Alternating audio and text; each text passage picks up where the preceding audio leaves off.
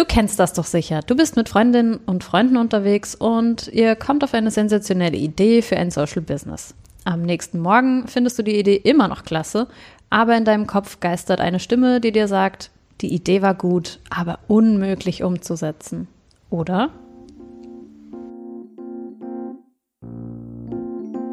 Inside Impact. Der Podcast mit Wirkung.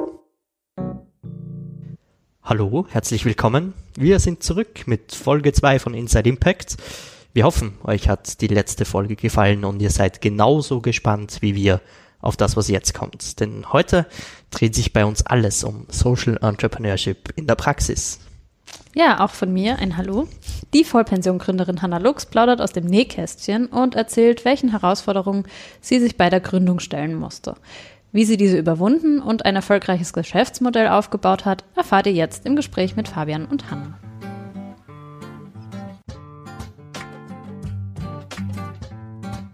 Ich sitze jetzt hier mit Hanna Lux. Liebe Hanna, magst du dich ganz kurz vorstellen und uns erzählen, was dein Hintergrund im Sozialunternehmertum ist? Gerne. Ja, mein Name ist Hanna Lux. Ich bin, wie alt bin ich denn? 32 Jahre. Finde ich immer schwierig, wenn man da Geburtstag hatte. Und ich bin jetzt äh, derzeit Geschäftsführerin, Mitgründerin vom Generationencafé Vollpension, sind eben ein Social Business, Social Enterprise, sind wir schon mitten in der Definition, was ist das? Unser Ziel ist es, ein Ort der Generationen in der Stadt zu sein und Seniorinnen und Senioren besser im urbanen Alltag zu inkludieren und einen Lösungsansatz zu zeigen, wie eben äh, mit Altersarmut, ähm, diesem doch sehr großen Thema, ähm, zeitgerecht auch umgegangen werden kann. Wir haben die Vollpension äh, 2015 im Juni aufgesperrt, 2014 ähm, im Herbst einmal gegründet und ja, seitdem würde ich sagen, bin ich Sozialunternehmerin. Und davor war ich auch im Impact Hub Vienna, das heißt, dieses ganze Thema Social Business, ökologische und soziale Innovationen ähm, hat mich auch davor schon sehr beschäftigt. Genau, habe auch davor schon irgendwie ein kleineres Projekt gestartet, ähm, das auch in die Social Business Richtung gegangen ist, ähm, aber mehr noch diesen NGO-Touch hatte. Genau, und dieses Thema, wie kann ich eben Innovation oder unternehmerisch handeln mit dem Thema sozialer Wirkung verbinden oder ökologischer Wirkung verbinden, ist irgendwie eins, das mich seit meiner Studienzeit an der WU sehr beschäftigt. Genau. Lernt man sowas an der WU? Nein, in meinem Fall damals tatsächlich nicht, sondern ich bin da irgendwie wie soll ich sagen, ich, ich habe mich an der WU schon eher immer unwohl gefühlt, weil ich immer so immer gedacht habe, hey, wieso, was, was mache ich hier jetzt eigentlich? Ich habe einfach das Falsche studiert und zwischendurch kam dann aber immer wieder so, so funktioniert halt einfach auch unsere Welt, ja. Der Kapitalismus ist halt auch irgendwie das ähm, ja, das System, das uns äh, Menschen alle halb in den Wahnsinn treibt, aber einfach auch bestimmt, sehr vieles bestimmt oder fast alles bestimmt, was in dieser Welt so passiert. Ähm, und deswegen war es für mich immer wichtig, ich will dieses System verstehen und ähm, Ansätze davon sind ja auch nicht schlecht. Ja? Also das einfach Angebot und Nachfrage und irgendwie wie wir Menschen ticken. Ich glaube, da, da stimmt schon auch einiges. Nur wir sind halt oder biegen halt sehr oft ähm, falsch ab und dann kommt die Gier und ähm, das alles, was uns Menschen halt auch auszeichnet und dann wird halt unschön. Und ich ich finde aber diesen Gedanken sehr, sehr spannend ähm, und fand es auch irgendwie zu meiner Studienzeit schon spannend, dass man eben nicht nur dem Profit und dem monetären Wert hinten nachläuft, sondern irgendwie versucht, auch soziale und ökologische Themen ähm, nach diesen Gesichtspunkten anzugehen. Und da bin ich halt dann irgendwie auf dieses Thema Social Business und Social Entrepreneurship gekommen. Genau. Du hast vorgesagt, du hattest davor ein Projekt, das war mehr so in die äh, MPO-Richtung. Mhm. Wie unterscheidet sich dann das von dem, was du jetzt machst? Ja, 2011 haben meine damalige Mitgründerin, die Hanna Gassen und ich ähm, Footprint gegründet. Das ist eine NGO für Betroffene von Frauenhandel und ähm, haben damals auch den Social Impact Award damit gewonnen. Also ich bin eine selbstgeplagte aus diesem österreichischen Social Entrepreneurship Bubble und haben versucht, einen neuen Zugang zu finden, wie man ähm, sozialarbeiterisch mit diesen Frauen arbeitet und vor allem auch ähm, psychotherapeutisch mit diesen Frauen arbeiten kann. Und ähm, sehr viele davon kommen halt aus einer Kultur, wo dieser therapeutische oder psychotherapeutische Ansatz, wie ihn wir hier irgendwie auch kennen und in unserer Kultur immer normaler wird, dass dort einfach kein Thema ist, weil man spricht vielleicht nicht über Emotionen und über Gefühle und man drückt diese vielleicht eher über Bewegung und so weiter aus. Musik spielt da sehr oft eine große Rolle und haben uns halt überlegt, dass man das eigentlich mit eben ähm, sporttherapeutischen Ansätzen verbinden könnte und haben so im Grunde ein kleines Tanzstudio gegründet und Fitnessstudio fast ein bisschen für Frauen eben mit einem Hintergrund ähm, aus dem Frauenhandel und eben auch für österreichische Frauen.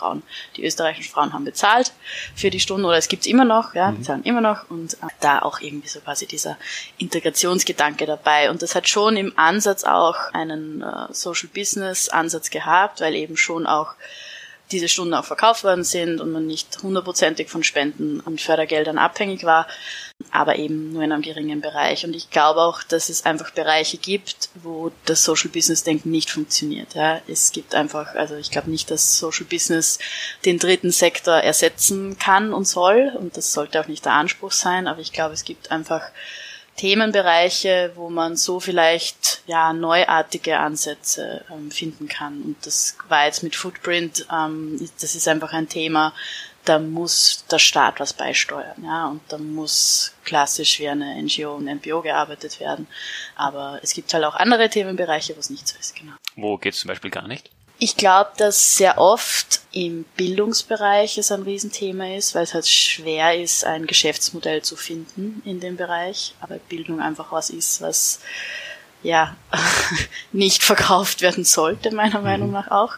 Und eben schon so mit Zielgruppen, die wirklich ja, ich weiß nicht, Suchtgeschichten, eben solchen Themen wie ähm, Gewaltthemen und so weiter, ähm, ist es, glaube ich, schwierig, dann ein Geschäftsmodell darauf irgendwie aufzubauen. Und gleichzeitig gibt's aber dann wieder 100.000 Unterpunkte, wo es vielleicht doch funktionieren könnte. Ja, also Gabarage zum Beispiel ist ja ein großartiges Beispiel äh, zu dem Thema Menschen mit einem Suchthintergrund, ähm, wie auch Social Business funktionieren kann. Ich glaube, so man kann das jetzt so dezidiert gar nicht sagen, aber ich glaube, das sollte nicht der Anspruch von Social Entrepreneurship und von Social Business sein, dass man quasi den äh, Non-Profit oder NGO-Sektor damit ersetzt. Mhm. Genau. Und den Staat auch nicht komplett aus der Verantwortung. Jetzt habt ihr mit der Vollpension gerade eure zweite, euren zweiten Standort eröffnet. Ähm, gehen wir mal ganz zurück an den Anfang deiner, deiner Zeit als Gründerin der Vollpension. Mhm. Was gibt's da so für Schwierigkeiten? Was, was bringt einen dazu, dass man weitermacht? Wie ist es vielleicht anders zu normalen Startups, zu nicht wirkungsorientierten Startups? Ja, das sind jetzt viele Fragen auf mhm. einmal. Das ähm. ist die Taktik, äh, ist die, du kannst dir jetzt ein paar raussuchen, die du beantworten möchtest. Allgemeine welche, Verwirrung ist die Wenn es welche gibt, die du nicht beantworten möchtest. Gut, ihr redet einfach mehr. irgendwas. Und genau. Also, ähm, wie war das denn? Wir haben eben zu viert gegründet ursprünglich. Der Mike, der Moritz, die Julia und ich. Und Mike und Moritz ähm, waren ja damals noch Partner ähm, in, bei Gebrüder Stitch, das auch ein Social Business ist. Und die zwei hatten einfach schon ja, jahrelange Erfahrung als Unternehmer in unterschiedlichen Bereichen, was extrem hilfreich war.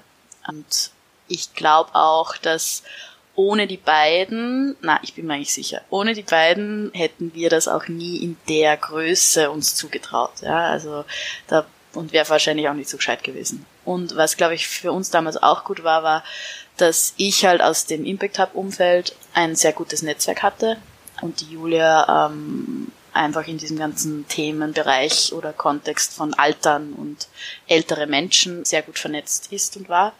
Und das glaube ich tatsächlich, dass beim Gründen was vom Allerwichtigsten ist, dass man einfach viele Leute kennt und dass man ja um Hilfe bittet und irgendwie sich so von einem zum nächsten durchwurschtelt. Und das haben wir sicherlich ganz gut hinbekommen. Ja? Also von Seiten, sei es jetzt irgendwie aus quasi Geldgeberinnenperspektive, gab es einfach ein gutes Netzwerk. Genauso aber, ja, wie, wie gründe ich überhaupt? Wie mache ich das, wenn ich eine GmbH gründen will? Gibt es einen Notar? Gibt es einen Anwalt? Also gibt es ja 100 Millionen Hürden, die man da durchschreiten muss. Und das war schon sehr hilfreich, dass ähm, da einfach zwei von uns das einfach schon öfter gemacht haben. Genau. Sagen wir nochmal, was war noch? Was waren die Schwierigkeiten? Was waren die Schwierigkeiten? Oh Gott, das gab so viel. ich glaube, für mich persönlich war die größte Schwierigkeit einfach mir das zuzutrauen, dass ich das kann, ja, und in diese Verantwortung auch einzusteigen, an Kredit zu unterschreiben, Haftungen zu übernehmen, wo ich weiß, ich kann das in 100.000 Jahren nicht zurückzahlen, wenn es nur ich zurückzahlen muss, ja. Und da echt so alles auf eine Karte zu setzen, ja. Also schon riskant, die ganze Angelegenheit, die wir da so machen.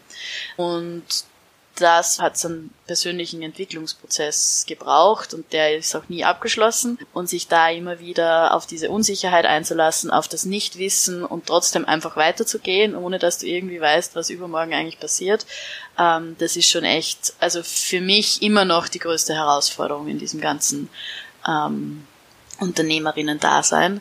Und dann gibt's natürlich hunderttausend Kleinigkeiten, wie, keine Ahnung, angefangen von, wie geht das eigentlich alles mit Gewerbeberechtigung zu irgendwelchen Behördengängen, 50 verschiedene Magistrate, die für 300 verschiedene Dinge zuständig sind und eigentlich weiß am Anfang keiner, was das alles ist, ähm, hin zu, wir haben angefangen mit äh, 15 Mitarbeitern und sind innerhalb von den ersten drei Monaten auf über 30 Mitarbeiter gewachsen. Mittlerweile sind's fast 100 innerhalb von vier Jahren. Also wir haben da schon echt ähm, auch irgendwie was ja rein administrativ, aber auch was Organisationsentwicklungsprozesse angeht, wie steuere ich überhaupt so ein Ding, schon echt gescheite ähm, Herausforderungen hinter uns und stecken immer wieder mittendrin. Das hört auch nie auf und das mittlerweile, und das ist so ein bisschen der Brückenschlag zu dem ersten Thema Persönlichkeitsentwicklung. Irgendwann gewöhnt man sich einfach auch dran. Ja. Und ähm, ich habe da ein großes Glück mit meinem äh, Stiefpapa, der mittlerweile in Pension ist, aber Unternehmer war sein ganzes Leben lang und ich glaube, wahrscheinlich wird das immer sein, weil er einfach so denkt. Ähm, und der hat irgendwann so in so einer Phase, wo es gerade wirklich richtig zart war für mich und so, du, das gibt so Situationen, du weißt, in vier Tagen sind Gehälter fällig und du weißt, du hast das Geld nicht und irgendwo muss das Geld aber herkommen, weil sonst rennen dir die Leute davon oder du musst Konkurs anmelden und also es gibt einfach echt, oder das Wasser steht einen Meter hoch im Keller und ähm, oben sind, weil es einen Rohrbruch gab und oben sind 100 Gäste, die zu verköstigen sind. Also es gibt schon wirklich sehr absurde Situationen, die einem da so widerfahren. Und das war so eine Phase, wo wir echt ein bisschen durchgeprügelt worden sind von allem, was da so gekommen ist. Und mein Stiefpapa hat irgendwann dann zu mir gesagt, du Hanna, ich glaube, du musst dir einfach überlegen, ob das der Job ist, den du machen willst, weil Unternehmerin sein heißt einfach Probleme lösen, ja, in erster Linie. Und ich glaube, damit hat er recht. Und irgendwie hat mir das sehr geholfen und mir gedacht, okay, stimmt, genug gejammert jetzt. Das ist einfach mein Job, ja. Und eigentlich finde ich das auch eine sehr schöne, eine sehr schöne Haltung dem Leben generell gegenüber. Also ich sage auch immer, dieses, wenn dann so die Frage kommt, ja, was heißt Unternehmer sein, Sozialunternehmer sein, bla bla bla. Ich finde, das ist in erster Linie eine Haltung, eine unternehmerische oder entrepreneurial Mindset, ist für mich so diese Grundhaltung, dass ich dran glaube, dass ich was bewirken kann. Ich kleines Wesen auf dieser großen, wunderbaren Welt kann einen Unterschied machen und egal wie viele Hürden dir in den Weg gestellt werden, ist es halt die Aufgabe, da irgendwie drüber oder drunter oder zwischendrin oder mittendurch zu rennen und halt Lösungen zu finden. Ja. Und bei mir war das so, als ich so irgendwie für mich das verstanden habe, war es dann auch irgendwie nicht mehr so zart, sondern dann nimmt man es halt irgendwann nicht mehr so persönlich, sondern es ist halt einfach wieder eine Herausforderung, eine Herausforderung, wo man halt einfach eine Lösung finden muss, genau. Und ich glaube schon, dieses Sozialunternehmerin sein ähm, bringt dann schon nochmal zusätzliche Komplexitäten einfach mit, weil es halt sehr oft ist, dass soziale Zielsetzungen oder ökologische Zielsetzungen und wirtschaftliche Zielsetzungen teilweise schon miteinander in Konkurrenz stehen, ja, und es gibt kein Rezept dafür, ja, es gibt nicht die Social Entrepreneurship Bibel, wo dir sagt, okay, wenn dir jetzt A passiert, dann tut A, A, B, C, D, E und dann ist alles gut, sondern es ist halt ein dauerndes Abwiegen und Ausbalancieren von unterschiedlichen Zielsetzungen, genau. Und dann gibt's eben Themen Mission Drift und bla bla bla. Ich habe auch meine Masterarbeit zu diesem Thema ähm, geschrieben und das war für mich tatsächlich extrem hilfreich, mich auch wissenschaftlich damit auseinanderzusetzen.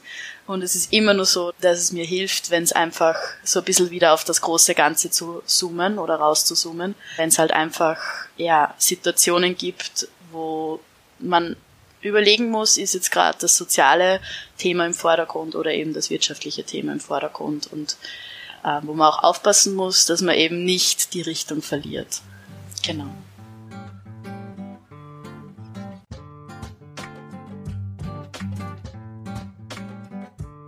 Ja, vielen Dank an die beiden. Da war ja wirklich viel Spannendes dabei. Ja, also wir haben gelernt, vor allem Mut braucht es, um den ersten Schritt zu wagen. Das können wir dir da draußen leider nicht abnehmen. Aber es gibt ja zum Glück Unterstützung für all die großen Fragezeichen, die mit einer Gründung auf dich zukommen.